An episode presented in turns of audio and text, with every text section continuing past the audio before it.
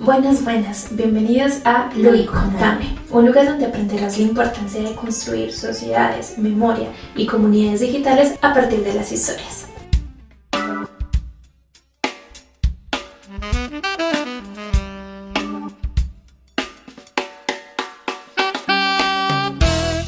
Qué placer tenerlos de nuevo por aquí en un nuevo capítulo de esta dosis corta en audio. Imagínense que hoy me encontré con un viejo amigo, un amigo con el cual estudié en el colegio hace tres años aproximadamente y había perdido el contacto de él. De camino a mi trabajo me lo encontré y no lo reconocí. Fíjense que, que uno va notando que a través de los años, aunque no sean muchos, las personas cambian y más en este tiempo que constantemente queremos cambiar y queremos renovarnos. Y pasó lo mismo pues con mi compañero, que él cambió y físicamente no lo reconocí. Sin embargo, mi voz y mi forma de andar es muy particular, entonces inmediatamente me reconocen. Y ese fue el caso. Juan Pablo se me acercó y se me acercó tanto para mirar si era yo, algo que me caracterizaba, mi cicatriz y mis ojos. Efectivamente, al corroborar que sí era Luisa Herrera, eh, sonrió y me abrazó. Efectivamente, en ese momento yo lo reconocí, la abracé, le pregunté cómo estaba y bueno, comenzamos a hablar y llegó un momento donde él me preguntó, ¿y cuál es tu historia? ¿Qué ha pasado hasta el lugar donde estás? Y bueno, esa pregunta sin duda me dejó pensativa ya que constantemente queremos conocer las historias de los demás. Pero cuando nos enfrentamos a contar nuestra historia es cuando nuestra mente explota. No sé si a usted le ha pasado que le pregunta y cuéntame tu historia y nuestra mente hace ¡pam! ¿Qué pasó? Y precisamente de eso quiero hablarles hoy. Cómo contar la historia de mi marca o de mi vida sin morir en el intento. Así que comencemos.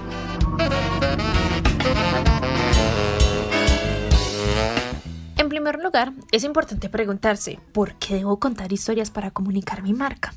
Y bueno, quizás por su cabeza esté pasando un montón de palabras, de frases o ideas que pueden responder esa pregunta, pero la respuesta es básica.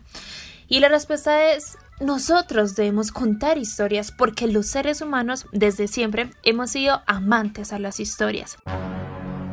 Por eso existe la Biblia, los libros, los registros bibliográficos, las enciclopedias, todo, absolutamente todo, cuenta historias. Y como recordaba una frase de Eduardo Galeano que decía, el mundo no está hecho de átomos, está hecho de historias. Y cada día el hombre crea historias, gracias a estas historias construye su memoria. Y por eso vemos que las películas se vuelven taquilleras, porque a las personas les gusta ir a que les narren sucesos que no van a vivir en su vida, les gusta tener el poder de crear historias. El poder de las historias hace que las personas se imaginen, creen y se identifiquen. Y bueno, por esa razón, el contar historias de nuestra marca hace que las personas puedan identificarse. Y cuando se le narra algo correctamente, no tiene problema en invertir en eso, como pasa en el cine. Ahora, usted se estará preguntando, sí, Luis, eh, ya sé la importancia, pero ¿qué debo hacer? Pues bien, aquí les voy a dar tips para contar buenas historias a nuestra comunidad.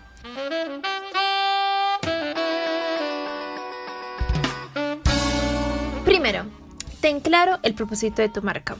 Y si aún no sabes cuál es el propósito de tu marca, piensa en esa razón por la cual empezaste este emprendimiento, aparte de buscar ingresos.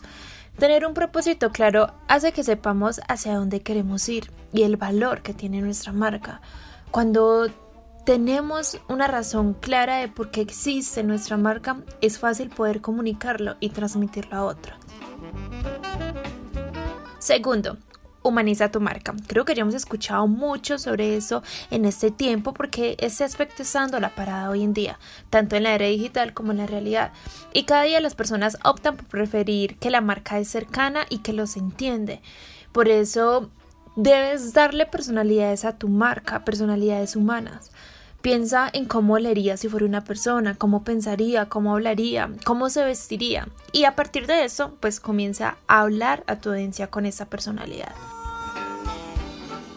Tercero, piensa en las situaciones que pasa tu audiencia. Está comprobado que solo el 3% de la persona busca comprar cosas cuando entra a su celular, a sus redes sociales. El 90% solo entra a redes sociales para entretenerse o informarse. Es decir, este 90% de ti que entra a redes sociales simplemente busca entretenerse.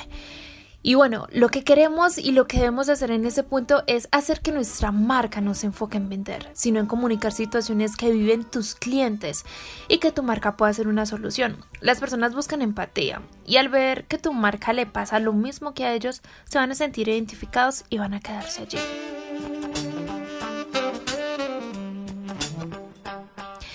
Cuarto, escribe de historias que acompañaron tu comienzo o que pasan día a día a tu marca. Esto hará que tu empresa se vea transparente y cercana, que tus clientes puedan ver el detrás de cámaras y puedan conocer más allá.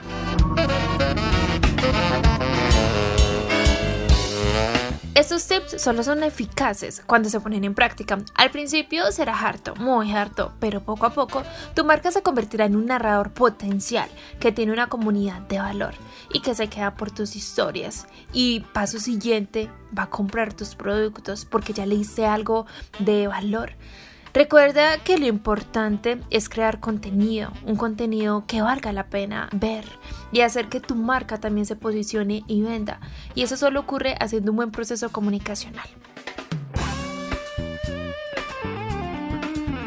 Gracias por escuchar este podcast. Para tener más salvavidas, sígueme en mis redes sociales, en Instagram como arroba luisafer-g12 y en Facebook como Luisa Herrera López.